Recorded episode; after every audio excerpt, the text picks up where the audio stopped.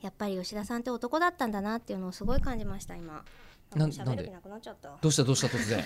もうおおですか？ここまで19本もお19本。もそして私はは女なんだなっていうのを痛感しておより自分に失望したっていうか。何かっこいいじゃないですか？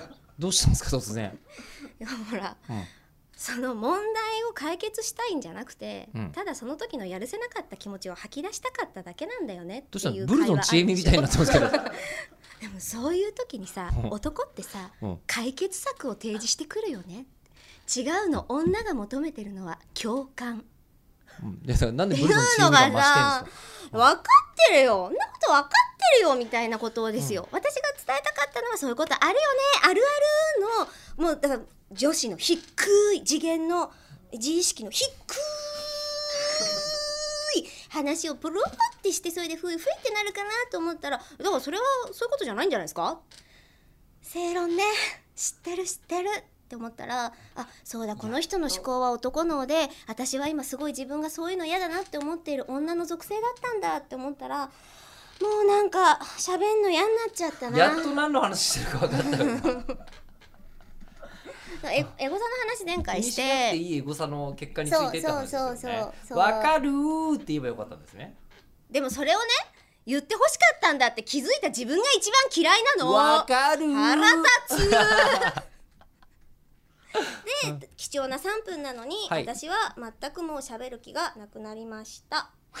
はい貴重なかもしれないけどさ、はい。3分だから3分ぐらい頑張ろうよみたいなことをあごめんごめんごめんそういうことじゃなくてわか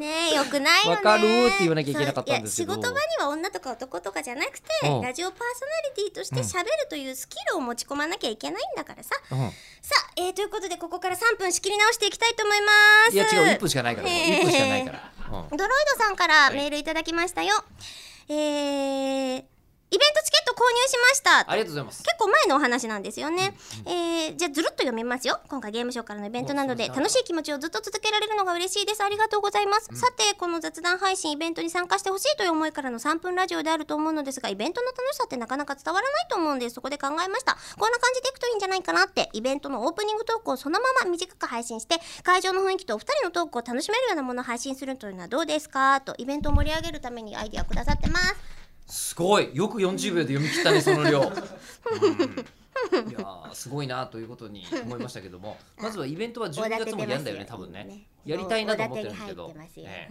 で12月やってて、うん。でえっとあすみちなみに僕おだてたつもりではなくて、中村さんが、えっと、すごいスピードで読んだなっていうのを喋り手として「わかる?」っていうふうに思って